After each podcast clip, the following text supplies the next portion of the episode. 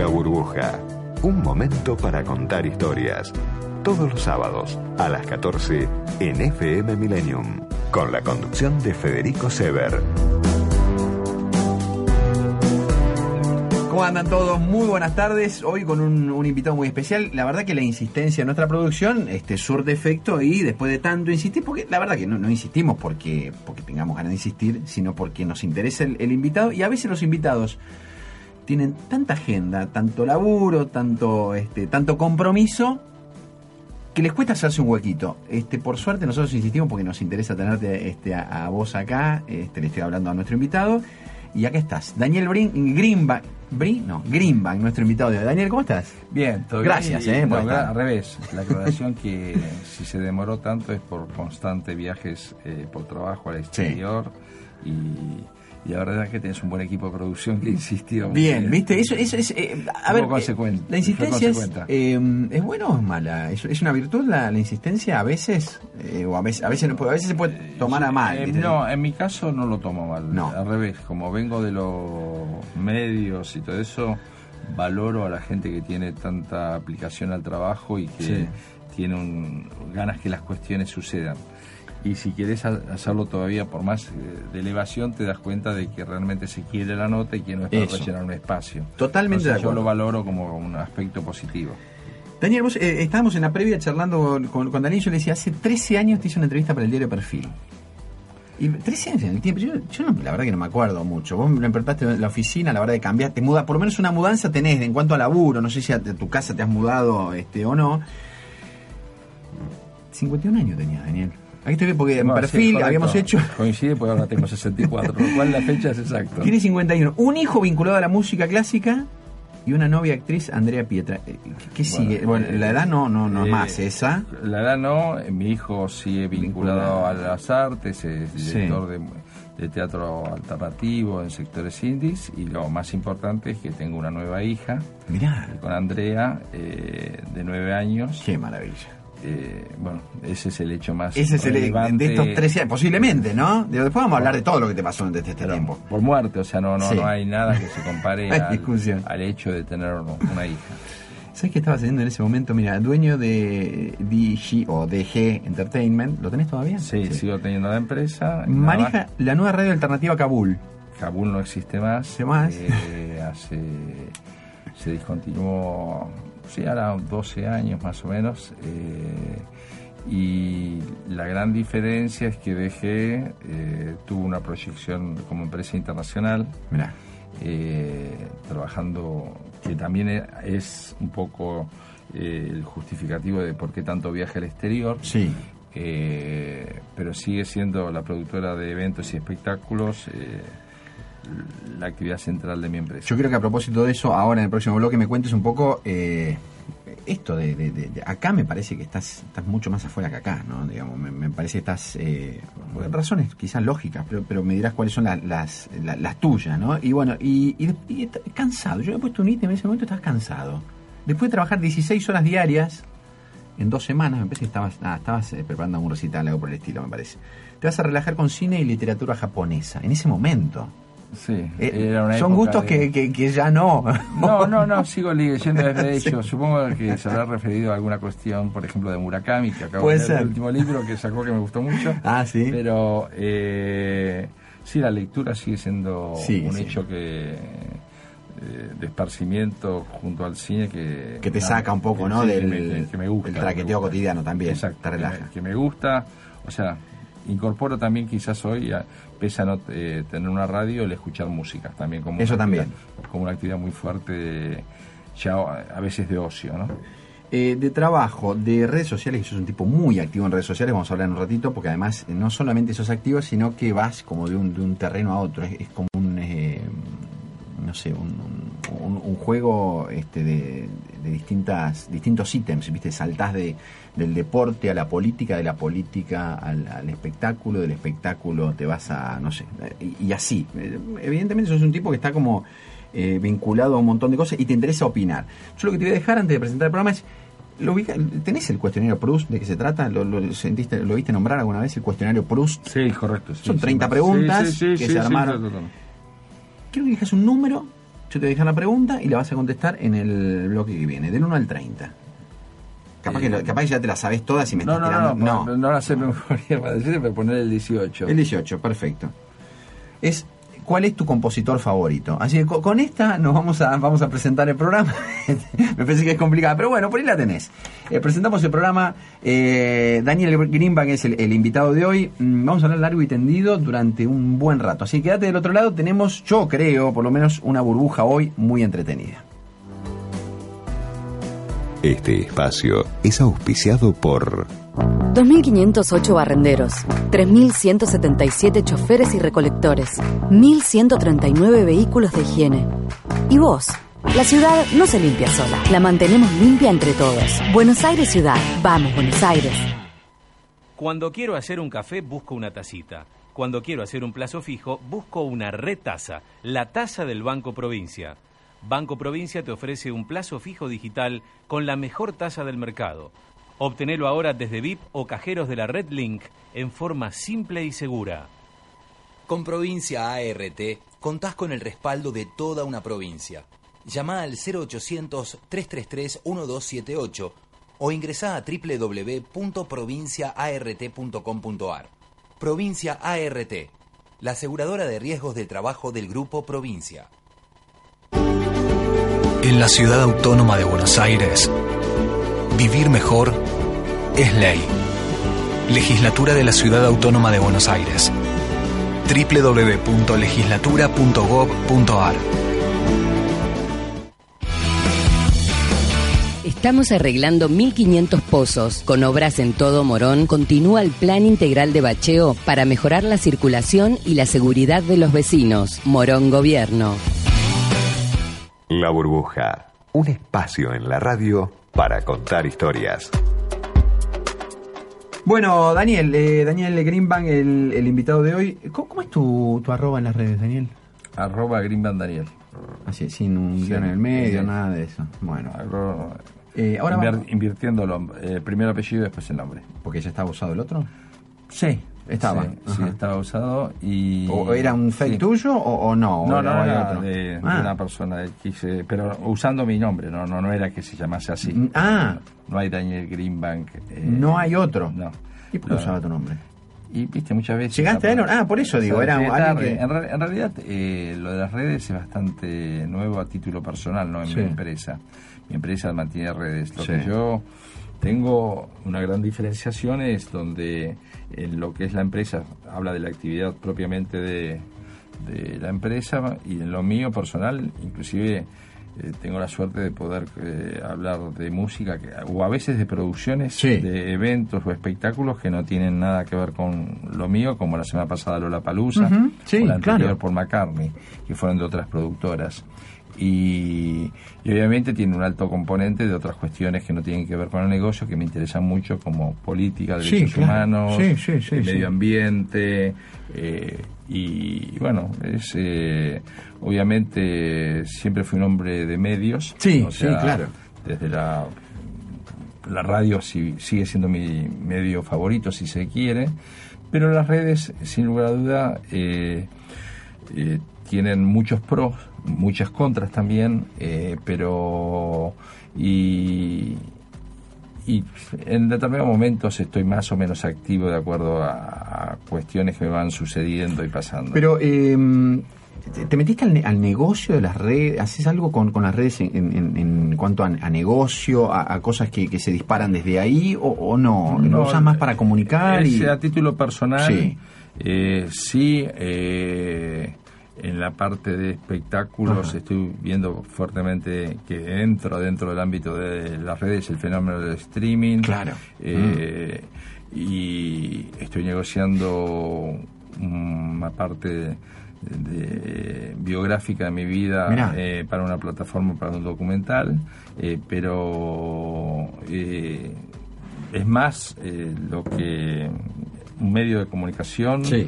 Súper válido, de un poder absoluto, y que como todo tiene sus pros y sus contras. O sea, creo que el crecimiento de las redes eh, es como todo.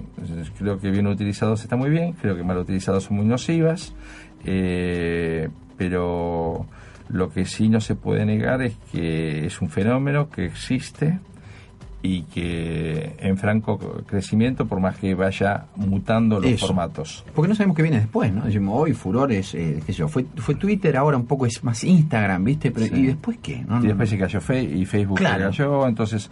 Eh, y vos te animás a pensar que, porque sos un tipo que, está muy actualizado y has visto cómo ha evolucionado todo, has tenido que, este de acuerdo a tu edad, la mía también, por supuesto, meterte en un mundo nuevo. Nosotros, hace muchos años, los 20 años, esto no existía absolutamente nada eh, ¿Y qué viene después? ¿Sos, capaz de, pensar es difícil, es difícil prever qué viene después, pero lo que sí está claro que es dinámico, nada, nada estable. Y también es que creo que eh, genera nuevas pautas de conductas, sobre todo en generaciones donde se criaron con, o sea, como bien vos decías, nosotros nos incorporamos a un mundo, pero que no estuvimos en la gestación. Hay, hay hay nuevas generaciones de, los millennials, los centennials, que no se, que no conocieron quizás a algunos otros eh, medios de comunicación. Entonces tienen tan incorporado la, la cuestión de, lo, de las redes. También, vuelvo a repetir, con su pro y su contra. Yo creo que, por ejemplo, eh, las redes tienen, hoy vivimos en un mundo de mucha más información y mucho menos ideas. Yo creo que, por ejemplo, las nuevas generaciones eh, están más tiempo frente a un teléfono que frente a un libro. Totalmente. Entonces, eh, en ese aspecto hay una inmediatez.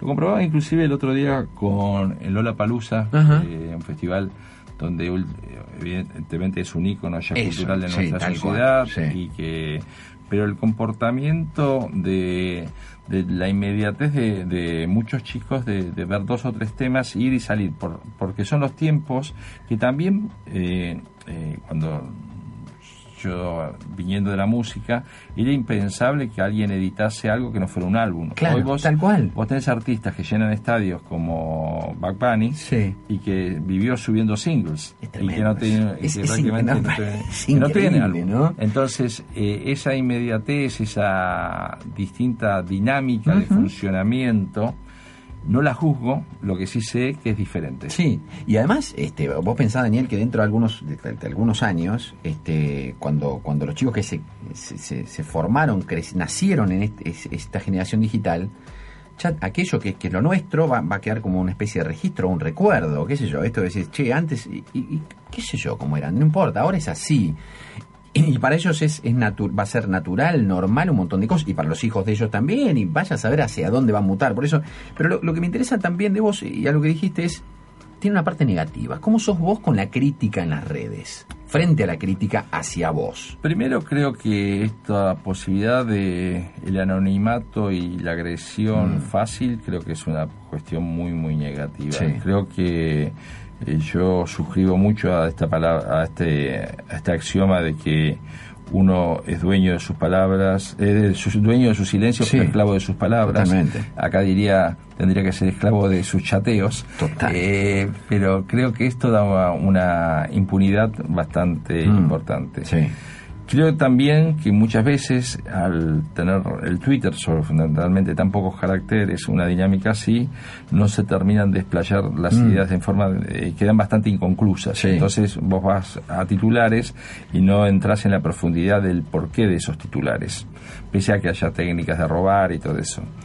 Eh, y después porque creo que, vuelvo a repetir lo que decía anteriormente, eh, es muy fuerte en cuanto a la información, pero eh, en cuanto a la instalación de la profundidad de lo que te da un libro, en general creo que se está perdiendo un hmm. poco el hábito de esto. Totalmente. Y también, y esto también un poco en las nuevas generaciones, eh, y en el pero no lo puedo sacar del contexto general de lo que es el mundo, ¿no? Yo creo que en el mundo, en general, las nuevas generaciones vivieron de valores o se nutrieron de valores que son distintos que los que nos cubríamos, por ejemplo, en la década del 60, donde había una cuestión de, por ejemplo, hasta podrías decirlo hoy de utopías, pero eh, bienvenidas a esas utopías del mayo francés, de gusto, que en el rock, de, de la revolución, si querés, la revolución cultural china, de un montón de cuestiones que hoy es más inexistente en las redes todo esto. Totalmente. Y te, también hace como que a estas ideas de libertades, de derechos humanos, eh, entran a quedar un poco marginados porque no se profundizan, porque no se vivieron ni como utopías. Exacto.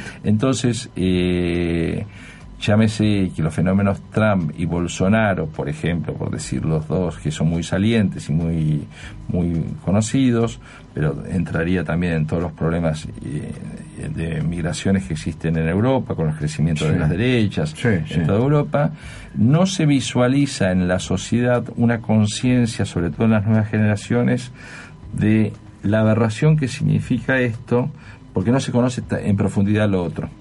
Entonces creo que en ese sentido eh, no se ha logrado integrar a la, al sistema educativo. Todavía me parece que hay una dicotomía muy profunda en cómo son los planes de estudio que siguen siendo planes viejos y cómo se conectan hoy los chicos a través de las redes con esos planes de estudio. Lo que pasa es ¿sabes? que en, este punto, Daniel, yo este, coincido con vos. Eh, algunos lo que dicen es que estamos viendo una transición hacia no, no, sé qué, no sabemos, no sabemos hacia dónde, y hay mucho desconcierto respecto de qué hacer con esto. Eh, está claro lo que vos decís, pero, pero uno se pregunta, a ver, ¿quiénes son los responsables? Porque que haya un Bolsonaro o, que haya un Trump, en, todo caso, es un emergente de una sociedad. Ninguno de los dos se cayó en paracaídas y dijo, hola, ¿qué tal? Quiero ser presidente de este país. Hay, hay una sociedad que empujó a que eso pasara. Y en todos lados. Y me parece que y, una, mayoría de la sociedad, ¿no? Que los pone en ese lugar. Eh, entonces, a veces algunos este, lo que dicen es, bueno, aceptemos que hoy, eh, hoy es así, los pibes este, como que lo aceptan de esta manera y son un poco más este, fugaces en todo. Esto de que el otro día veía una, una noticia de que los millennials tienen o tenés cinco segundos para captar la atención o de los millennials o de los centennials. Entonces es como que vamos a una velocidad, un ritmo y un vértigo que, que a nosotros, este, y, a vos también, eh, nos da cierta nostalgia, ¿no? Que, que, antes era de determinada forma y había cierta profundidad y hoy es todo más, más livianito. Es, mirar, por ejemplo, un recital a través de una pantalla de un teléfono, en muchos casos, ¿no? Sí, eh, yo creo que... Eh, como todo debe de aterrizar y ecualizar, o sea, vuelvo a repetir, eh, creo que esta eh, esto vertiginoso así no es pues, le quita profundidad a los análisis, entre otras cosas, porque en una dinámica mm. así eh, es difícil llegar a la profundidad. creo que yo lo entiendo como un proceso de transición lógico que está pasando y creo que también está un poco en la rea, eh, eh, actualizar en el conflicto de las dos sociedades donde hay un mundo de los millennials y centennials y, otro que cada vez queda más que descolocado, que son las generaciones anteriores y toda una cultura que viene a través. Me parece que hay que buscar o sea, eh, yo creo que lo que tienen que buscar es precisamente los que venimos de las, otras generaciones, porque estas generaciones se criaron con esto, es parte de su ADN, y es nosotros como a partir de estas nuevas tecnologías y estas nuevas maneras de comunicación, de comunicación se logra eh, profundizar o llegar un poco al, imperio de las ideas y no solo de la información. ¿Cómo te lleva? Estoy pensando ¿no? en lo nuevo, lo que viene ahora. Que a mí me hablas de trap ¿Cómo te llevas vos con eso, con lo, nuevo? Ahora, a ver, yo, eh, a mí no me, obviamente... Perdóname, ¿qué, edad tiene tu hija, me dijiste? Mi hija tiene, tengo un hijo de 32, 33 años y una hija de 9 años. ¿Tu hija nueve qué escucha? ¿Ya escucha trap o no todavía? Eh, ¿O en tu casa lo tenés prohibido? No, no, no, no, tenemos amplia libertad y escucha por las por influencia de las primas, eh, escucha, pero también ahí hay una cuestión de que hay una tranza en el auto que escuchamos, entonces un ah, poco, entonces eh, le gusta así o le gustan cuestiones eh, que hay mucho de la nueva generación, muchos nuevos talentos interesantísimos, por lo cual escucha mm. bastante. De hecho, el otro día Lola Palusa medio a, la trompada, pero escuchamos juntos Gaetano Veloso oh, y, y, le gustó. ¿Le gustó? le gustó. Wow. Ahí dijiste, obviamente el puño y dijiste. no, a ver, gané. Yo, creo que, que a mí me parece que no es imponer, sino es abrirle el bocho. Sí, Entonces, me parece bueno y me parece, eh, después de, de Caetano, eh, venía justo en el escenario al lado una cantante inglesa nueva que a mí me encanta, se llama Jorge Smith, Mm. negra, mi hija es negra, eh, es haitiana, Sí. eh, y, y también se enganchó mucho, eh, que hace un, un hip hop bastante interesante, y después eh, caímos en el escenario de que estaba actuando Pablo Londra, Sí. y también le gustó. Me, me parece que, que la amplitud de mente y la amplitud de diversidad es muy positivo en ese aspecto. Si vos me decís una cuestión positiva de esto, me parece que hay más amplitud mental para la diversidad. Creo que nosotros en nuestra generación teníamos más prejuicios. Teníamos más prejuicios, ¿no? Entonces, sí, sí, entonces eso lo tomo como un aspecto positivo de estas nuevas generaciones. Hay menos prejuicio y pueden convivir en un mismo festival con respeto de parte del público.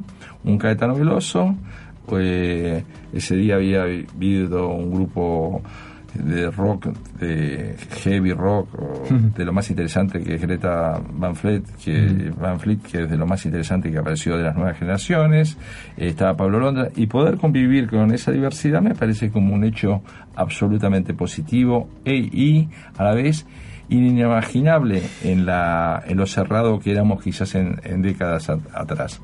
Eso me parece un aspecto muy positivo. Eso te parece bueno. Eh, enganchamos con esto, eh, la pregunta que había quedado colgada. ¿Tu compositor Ah, favorito? Pregunta ahí, número no sé ver, cuánto del cuestionario Proust. eh, no hay uno, quizás, No, pero y depende, porque eso, y depende del estilo de, de música, porque eh, desde Lennon y McCartney, que era- no es uno, sino es una dupla, o Shaggy y Richard, que es Sí. otra dupla, hasta Miles Davis, Mm. hasta Mozart. O sea, el abanico es muy amplio. Es amplio.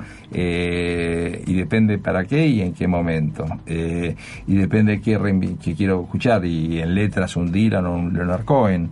Eh, entonces depende un poco. eh, y si es un poco lo traigo más a mi medio ambiente o a mi a mi vida a un Spinetta o un Charlie García o Fito Páez eh, hay- pero también entra Sí. Gardel y Discépolo Claro.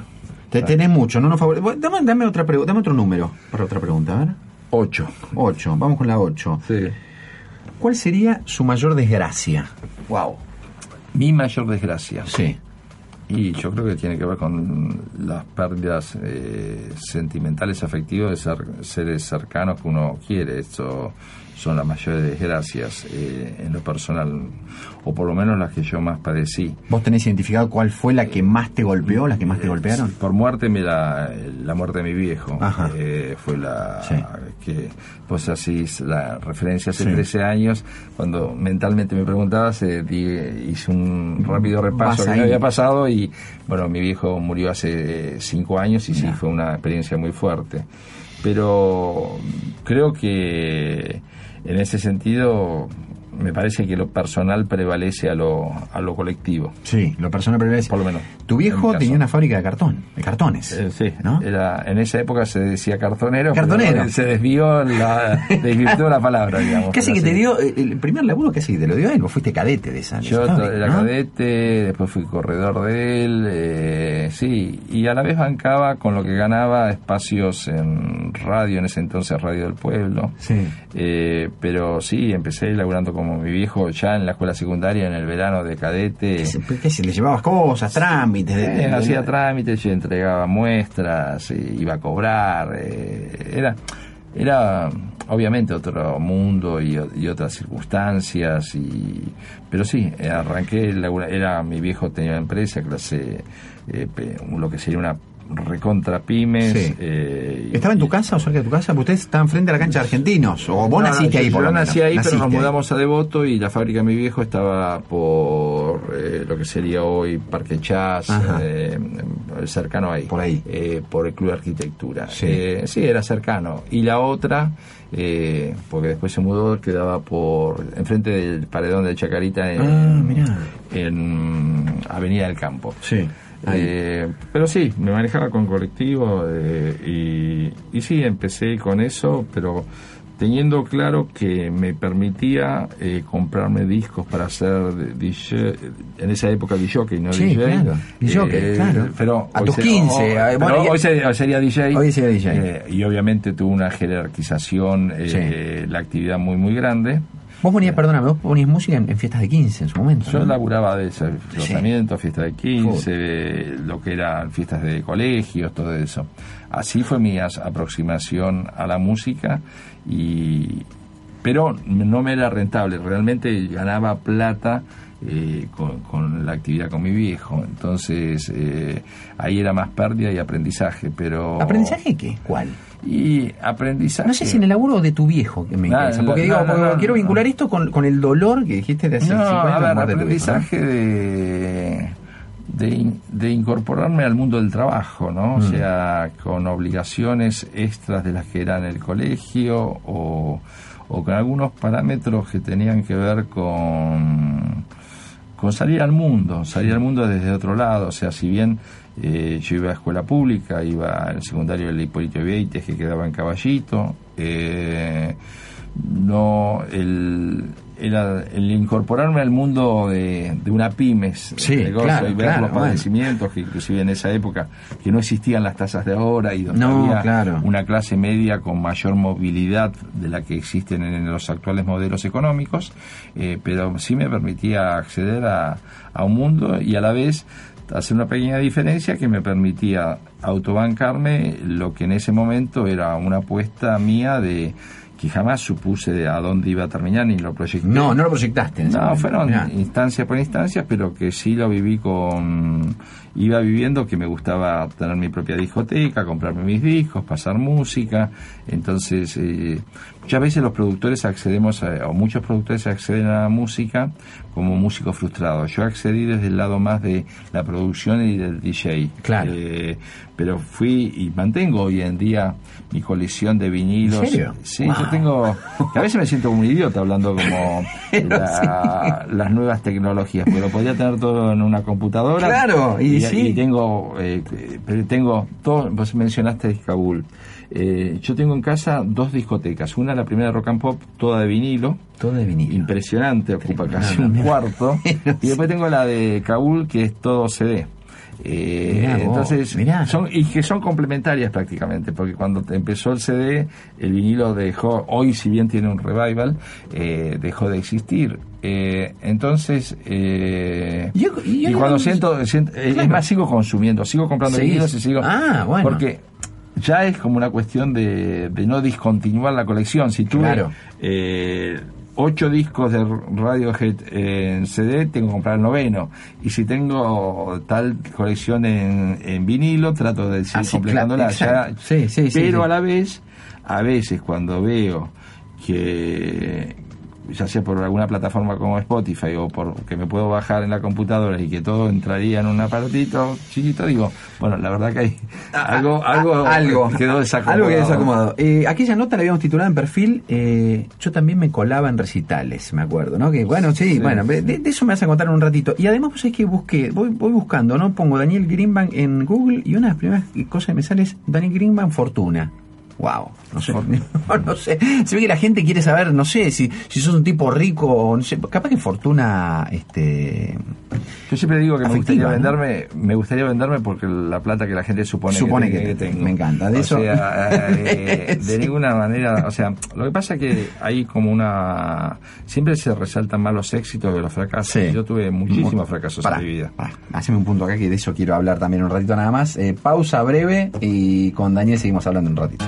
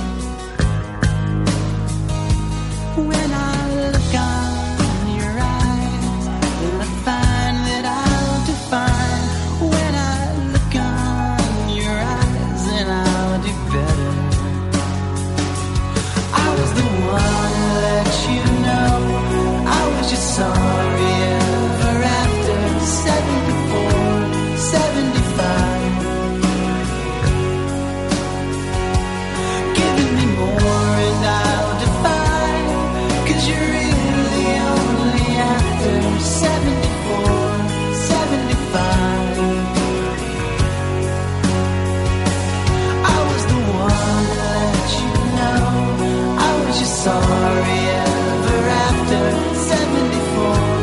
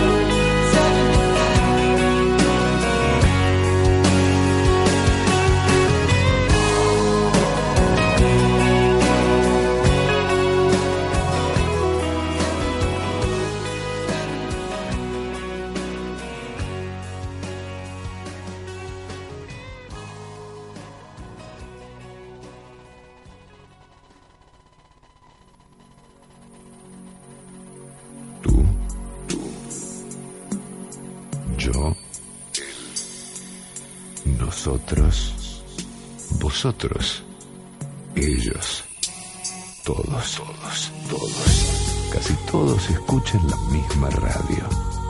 106, 7.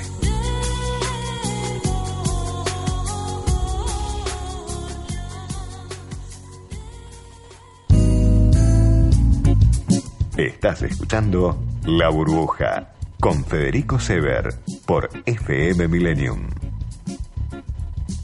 Daniel Greenbank, nuestro invitado de hoy. em, no tenés fortuna, más No, o menos, vivís bien, tampoco te falta vivo- plata. Yo vivo bien, Sí. no me puedo negar. eh, o sea, eh, sí, hoy mi empresa en la Argentina está en una profunda crisis. El año pasado fue muy malo. Sí. eh, entre. eh, fundamentalmente la devaluación del, con, con el concierto de, de Roger Waters me generó un gran quebranto económico y, y básicamente eh, la, la situación económica para lo que es importar eh, talento de afuera pagando en dólares y cobrando en pesos con la devaluación, la recesión eh, y con la situación de la mayor cantidad de público, eso no quiere decir que no existan casos aislados Sí, de sí, no, como el no, que mencioné de, de Lollapalooza anteriormente, hace que tenga que seguir trabajando eh, y tengo la suerte, hay una cuestión de, de trabajar en lo que me gusta, con lo cual no es un pesar. Quizás me pesa más el viajar tanto y, eh, por mi hija por, y mis hijos, eh, de estar en la dinámica de, de esa rutina, por más que cuando puedo muchas veces no, me acompañan. Eh, a su vez Andrea, mi mujer, también viaja a veces por giras de, de teatro, ella está haciendo escenas de la vida conyugal Mm. con Ricardo Darín, por lo cual también tiene algunas giras. Pero tratamos de, tratar de combinar viajes familiares conjuntos, combinando trabajo y, y la familia. Eh, eh, ¿Cuánto si no traes a alguien de afuera? ¿Cuánto? ¿Cuánto hace que no traes a alguien de Noviembre afuera? fue lo Noviembre. último Roger Water fue lo último Roger Water pero ya Roger Water estaba contratado de hace un año antes Eh, yo desactivé la la actividad en la oficina de Buenos Aires un tiempo antes eh, viendo eh, yo cuando fui a negociar con Roger Water que salí con una venta con un dólar a 19 y A fui nego- 19. a 19 y cuando fui a negociar de que eh, la venta no venía también por la recesión, porque pensábamos hacer tres shows y que el dólar ya estaba a 23 y le dije, bueno, esto cuando uno miraba el ROFEC y decía, bueno, puede Wow. llegar a 27 Sí. Eh, cuando ya lo vi a 40 dije, bueno, too much. Eh, me, No. me excede, entonces eh, saqué el pie de acelerador y mirar un poco dónde estabilizaba esta crisis para saber eh, poder hacer ofertas que las pudiera honrar y a su vez no me Pará. generara un quebranto. Daniel, perdóname, ese contrato con él estaba estaba firmado ya y, y a la guita que vos le, le- le habías, Sí, habías sí, cerrado. sí. Tuvimos que renegociar una tercera función que por la recesión y no poder trasladar a los precios eh, la suba del dólar eh, y que generó más quebranto. Pero sí estaba cerrado, pero tuve Se- una se- buena negociación. Ah, bueno, pudiste negociar. Se, se Sí. entiende de la, otra parte. A ¿Cómo, ver, se cómo entienden, se entienden con el limitante de que cuando vos haces una gira tan grande como la que era Roger Water, eh, vos estás movilizando 120 personas, que son costos semanales que tienen ellos, de todas maneras, hagan o no hagan el show. Una producción de sonido, de pantallas, de luces, que hay que pagarla semanalmente, hagan o no hagan, hagan dos o tres shows, el costo es prácticamente el mismo, Claro. el montaje de ese escenario eh, haga dos o tres shows es prácticamente lo mismo, por lo cual lo eh, podés eh, negociar matices que tienen que ver con el cachet, pero Claro. los costos eh, en general de, eh, que de estas grandes giras que vienen con tantos componentes de tec- tecnológicos de afuera se hace muy difícil porque en realidad no, no es a él, al artista que le pagás, sino a terceros. Claro. ¿Y, y, y ahora, qué, estás, qué, qué estás haciendo ahora? En estos momentos eh, tengo fuerte. A ver, estoy haciendo, produciendo la obra de escenas de la vida conyugal Sí. que mencioné anteriormente, Darín y Andrea en Chile y en Uruguay, Sí. que se contraté al empresario. Yo no soy el empresario de esa gira, el empresario se llama Lino Patarano. Eh, estoy haciendo Ennio Morricone, director de orquesta en Bilbao y Madrid a principios de mayo. Wow. Eh, una cosa notable, 91 años tiene, por lo cual eh, es un, un ícono, ¿no? No, Obviamente, eh, trabajar aparte eh, director, de compositor de música de películas como Cinema, eh, Cinema Paradiso, la, Sí, sí, spaghetti, Crack, eh, total, sí. una bestia.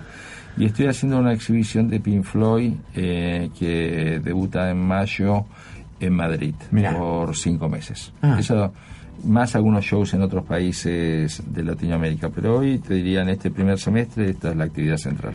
Dijiste que en algunas cosas que esto de que la gente, o- ojalá tuvieras lo que la gente cree que tenés, ¿no? Sí. Y tuviste frac uno fue el fútbol. O el fútbol dijiste nunca, no vuelvo nunca más. No fue un quebranto muy muy importante. Fue Fue lo de España, ¿no? Le En ganés. España le gané, pero, o sea, fue todo un. O sea, le gané fue una salida que salió mal, Sí. pero que ya venía de un activo de tener unos jugadores o- con un fondo de inversión, y sí fue un quebranto muy, muy grande. Se llegó la rentabilidad de, de la venta de las radios, por ejemplo. Tremendo. Sí, fue un alto quebranto, pero. Pero bueno, me metí en una exploración, por eso digo que la gente visualiza por ahí muy los éxitos y no sabe los fracasos tanto o, o no tiene por qué y no tiene por qué saberlo tampoco. Eh, pero que eh, te- uno yo creo que nunca eh, de 10 pegas 10 eh, yo te Claro. consideras exitoso si de 10 pegaste 7 Claro, claro. entonces eh, en mi caso a veces pegué 7 a veces pegué 6 pero nunca 10 de 10 A vos, a ver, estoy pensando, ¿no? Porque, digamos, en este momento, eh, este momento crítico de la Argentina, ¿no? Este, a, a- vos, digamos, a, a muchos los, nos agarra desprevenidos. Vos ya sabés de qué se trata un poco, ¿no? Digo, porque has pasado varias. sí yo creo igual Digo, a nivel colectivo y a nivel individual también. Sí, sí, igual yo creo eh, que esta fue es la crisis más profunda de todas las que a mí me tocó vivir por varios componentes. Mirá, por tanto, che. Primero, porque siento que eh, dentro de esta crisis todavía no terminó de tocar fondo. Esto es lo primero y fundamental, porque yo creo que procesos de crisis o procesos de transición siempre existen. El tema es cuál es la luz que ves a futuro. Porque, y, a- y, a- y ojalá me equivoque, ojalá me equivoque, esto es muy importante decirlo, yo no le veo a este proyecto ningún tipo de luz. Eh, creo que no se ha reformado ninguna de las consignas que tenía Cambiemos cuando asumió este gobierno. Y creo que todavía la- eh, vivimos esta crisis y el año que viene, gane quien gane, entra a vencer todo esto que son la deuda que se contrajo internacionalmente y no veo viabilidad que hoy por hoy, como está el 18% de, del Producto Bruto Interno se va en pagos de deuda entre intereses y capital. Hoy estamos viviendo sin pagar deuda y con esta crisis recesiva. Entonces creo que esto no, va a haber más que una profundización o un potencial default o una necesaria negociación. Por eso creo que es muy importante lograr amplios consensos con todos los sectores sociales porque creo que se está viviendo una crisis muy profunda y creo que se puede acrecentar esta crisis. ¿Y ves eh, alguna alternativa viable dentro de lo que hoy tenemos como posibles este, candidatos a elecciones este año? Eh, a ver, eh, por mi lado es como... Vos sabés, Cristina, Eh, sí. Macri, Labaña, hoy, o, Massa. alterna- Sí, alternativa ¿No? Bueno, Me- alternativa me- federal, sí. sí, me Sí. parece que... No sé... vivimos realidades tan dinámicas, tan, tan dinámicas, que quizás lo que estemos hablando este sábado, Sí, eh, dentro de un mes, Mm. parezca que pasó un siglo. Sí. En Argentina, la mismo vos lo tomás en cuenta y ahí no, no creo que haya ninguna mala fe que pero sí te habla de una falta de un programa global que algunas afirmaciones que hace el mismo presidente la realidad le da una cachetada y la desmiente a las 48 horas y yo no creo que cuando fue suponía que a las 48 horas la dinámica de la situación le iba a jugar una tan mala pasada pero creo que las eh, eh, vivimos en, en una coyuntura tan tan difícil que prever de acá a qué va a pasar en octubre eh, es muy difícil. Lo que sí tengo la profunda convicción Sí. que se necesita amplios consensos y que sí ten- creo que no es un sector solo que esto lo arregla y que y que sí, y en esto estoy totalmente convencido y va más allá de lo económico, hacer campaña profundizando la grieta eh, me parece una bajeza, creo que hasta inmoral. Yo creo que debe ser una misión y una obligación de cualquier gobernante tratar de unir al pueblo. Vos eh, en 2015 estabas convencido de que quizás era la posibilidad, ¿no? Cambiemos de, de- de un cambio. A ver, yo no lo voté, eh, pero jamás pensé que iba a ir tan mal. O sea, la- las dos cuestiones. Eh, yo quiero, más allá de mis convicciones, eh, creo que eh, es todo opinable y, y nadie es dueño de la razón. Eh, sí creo que hay modelos que benefician a determinados sectores más que otros, pero aún en ese modelo que no comulgo y que beneficia a sectores más que a otros, creo que se ha fracasado profundamente. Y creo que hay, hay síntesis eh, que son cachetadas, y sobre todo en países de la dimensión de Argentina. Haber incrementado el índice de pobreza, que todavía yo creo que cuando se conozca, se reemplace el año calendario Mm. y se reemplace el primer trimestre del 2018 y se incorpore el primer trimestre este que estamos viviendo, nos vamos a dar cuenta que el índice sigue creciendo por la inflación eh, increíble que estamos viviendo, la- el incremento de, eh, de las pymes que tienen que cerrar, aún- inclusive de las grandes empresas, y que salvo capitales especulativos no viene inversión a Argentina. ¿Podrías vivir afuera vos, Daniel? Sí. Si yo podría vivir Sí. afuera, sí, absolutamente puedo vivir afuera. Tengo, eh, si fuera por, si no fuera por lo afectivo, Sí. eh, desde el- lo laboral, eh, lo que indiqué, viviría mucho más, eh, tengo muchas más posibilidades económicas y, y mucho más eh, de, eh, recursos desde lo económico. Ahora, también está, eh, la- y para mí en mi escala de valores es fundamental, lo que me significa lo afectivo y vivir acá. O sea... eh, No te alcanza con irte con tu mujer y con tu hija, por ejemplo. no, hijo ya es un poco más grande, ¿no? tengo sobrinas que son Mm, como claro. hijas, de mi vieja tiene 92 Claro, años, eh, tengo hermanos, eh, hay un, tengo amigos, Mm. o sea, cuando por lo cual eh, mi mundo no se circunscribe solamente a, a nuestra casa. Claro, que- claro, eh, pero es más la amplio, respuesta sí, sí, podría, pero opto, o sea, eh, pudiendo opto por vivir en Argentina. Optás Y- por vivir en Argentina. Opto y quiero vivir, o sea, yo a Buenos Aires es una ciudad que adoro. Sí. Me parece una ciudad extraordinaria bajo muchísimos puntos de vista y, y bueno, le reivindico como como, como lugar para vivir. eh, La, la, la disfrutás, la, ciertamente. la disfruto, Sí, sí. me preocupa obviamente el deterioro social, que no hay manera que nos lleve a problemas de seguridad y profundice problemas de seguridad. Eh, hay muchos factores que me gustan. Que por ahí, eh, es, cuando vos hablábamos anteriormente de redes y algunas Sí. cuestiones políticas, más tienen que ver con una voluntad de, de cambio y de mejoramiento. Yo no soy político ni tengo ambiciones políticas, pero que me gustaría sí vivir y tratar de contribuir a una mejor sociedad. Ahora. ¿Nunca te tentaron para la política? Nunca, no, No. no, no, no, entró en el esquema. Sí, creo mucho más en las. eh, creo en la política. Crece. Creo- Ah, bueno. Creo, sí. creo en la política. Como lugar Eh, para transformar, ¿no? Para transformar, pero también creo en la participación y la funda- eh, el trabajar en ONGs, eh, donde tengo muchas veces activa participación y, y creo a veces que uno, cada uno en su pequeño mundo puede contribuir a una mejor sociedad. Eh, ¿Tuviste buenos socios? Si tuve buenos socios, Sí. Tuve buenos, tuve malos, tuve de todos y todo. Y lo que sí es eh, toda esa dimensión que quizás en algún momento será más, eh, las diferencias serán más profundizadas. Sí. El tiempo pone, estabiliza Ajá. y allana un poco la- El tiempo, las ¿no? pasiones. Sí, Eh, sí. Entonces, qué- qué factor importante, sí. Creo que eh, en el balance mirando para atrás sí tuve buenos socios. Bueno, Sí. sí. Eh, me acuerdo que en aquel momento cuando hicimos la nota me parece que tenías como alguna pelea con Pergolini. Te, te solucionaste con Pergolini. ¿Te, te- ¿Tuviste? Te- ¿Estás cerca? ¿Te acercaste? No. No, Barbarelli tengo, no, no, no fue socio, trabajó en Rock, En and Rock and Pop. Claro, sí, sí. Y yo, la verdad que todo el proceso de Rock and Pop eh, lo tengo el mejor, pero el mejor de los recuerdos y siento que tuve la suerte de compartir y haber formado o conformado un grupo eh, de que quizás eh, lo mejor que hice fue la selección de esa gente, pero Sí. que se hizo un bloque heterogéneo, homogéneo en cuanto al resultado, pero que la resultante de lo que hicimos todos juntos en ese proyecto que quizás yo lideraba desde, por lo menos de la selección de quienes iban en ese proyecto, eh, a la luz de los tiempos eh, es fantástico. Entonces Sí, sí. eh, pudo haber habido algunos...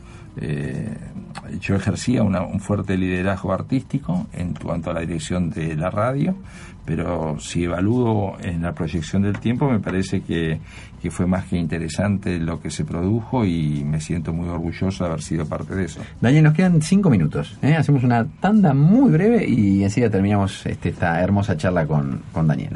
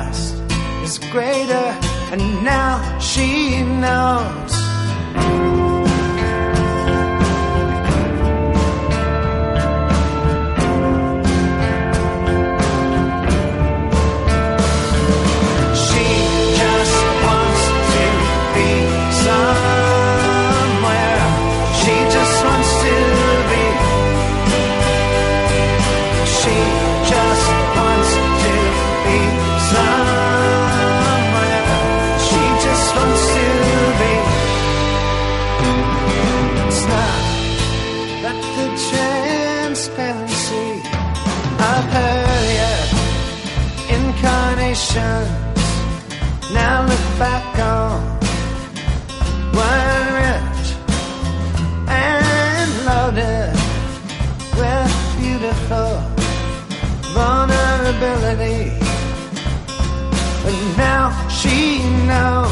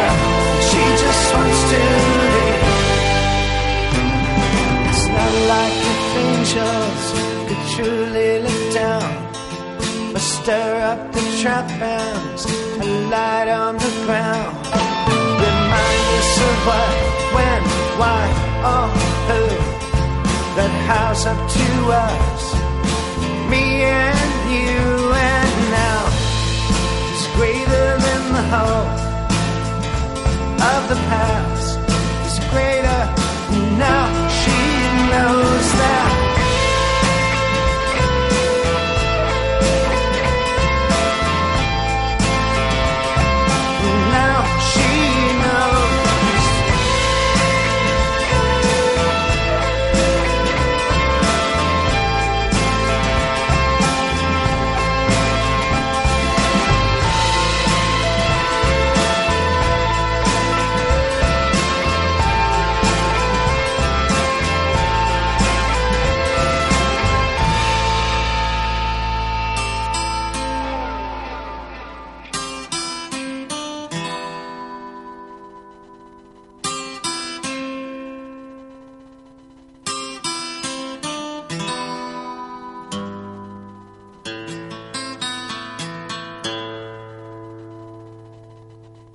Este espacio fue auspiciado por Con Provincia ART contás con el respaldo de toda una provincia.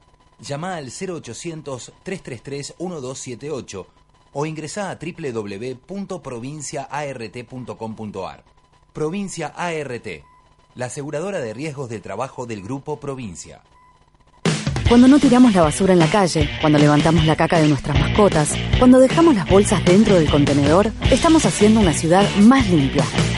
La ciudad no se limpia sola, la mantenemos limpia entre todos. Buenos Aires Ciudad. Vamos, Buenos Aires. Cuando quiero hacer un café, busco una tacita. Cuando quiero hacer un plazo fijo, busco una retaza, la taza del Banco Provincia. Banco Provincia te ofrece un plazo fijo digital con la mejor tasa del mercado. Obtenelo ahora desde VIP o cajeros de la Red Link en forma simple y segura. Cuando el juego se vuelve una necesidad, deja de ser un juego. Entre todos, podemos prevenir la ludopatía. Pedí ayuda llamando al 0800-444-4000. Lotería de la Provincia de Buenos Aires. Buenos Aires Provincia. Entre todos, podemos más.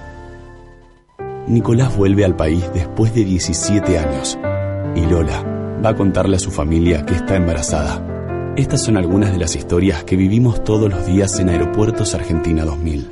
Conocelas en nuestro sitio web o a través de nuestras redes. Aeropuertos Argentina 2000, donde tus emociones toman vuelo. Seguimos dentro de la burbuja hasta las 15 en FM Millennium. Daniel, eh, a ver, el, el- el tramo final, eh, para algunas cosas por ahí quedan, este, quedan colgadas o quedan pendientes. eh, y acá, ¿no? Yo a veces eh, me apoyo en este cuestionario que me parece que está bueno. Eh, ¿Cuál es tu ideal de felicidad? Mm, tiene mucho que ver con cuestiones personales, más Sí. que- pero también no puedo dejar de pensar de que en lo personal tiene que ver en la sociedad donde vivo, en la, en la, pero tiene que ver con mm, disfruto mucho de, de cuestiones que no tienen que ver eh, con cuestiones personales, con una buena cena de amigos. Sí. eh, mis hijos son un tema central en mi vida y, y disfruto de, de crecer, de convivir, de compartir con ellos eh, momentos. Eh, disfruto de, de las buenas charlas, Mm. disfruto de la buena lectura, disfruto de una buena película, eh, disfruto de escuchar música, o sea, es un combo y, y, y va, es fluctuante, digamos que lo, lo permanente es el, el círculo familiar, digamos. Y, y la antítesis de eso, ¿no? Vos decís, eh, eh, esta persona tiene determinada característica que para mí, yo no puedo compartir ni un café con este. ¿Alguna característica de, de la gente que a vos te haga demasiado ruido? Yo creo que lo que me hace muy. Los fanatismos me hacen mucho ruido. Lo- la incapacidad de diálogo me hace mucho ruido. El- la, la personas que se sienten con derecho de cercenar libertades o pensamientos sobre otros me parece que me hace me, me molesta profundamente o sea yo creo que somos todos seres eh, únicos eh, y nos tenemos que respetar y yo creo que una de las cuestiones más interesantes que, y más válidas que tiene la Constitución Nacional es ese artículo 19 que habla de las libertades individuales.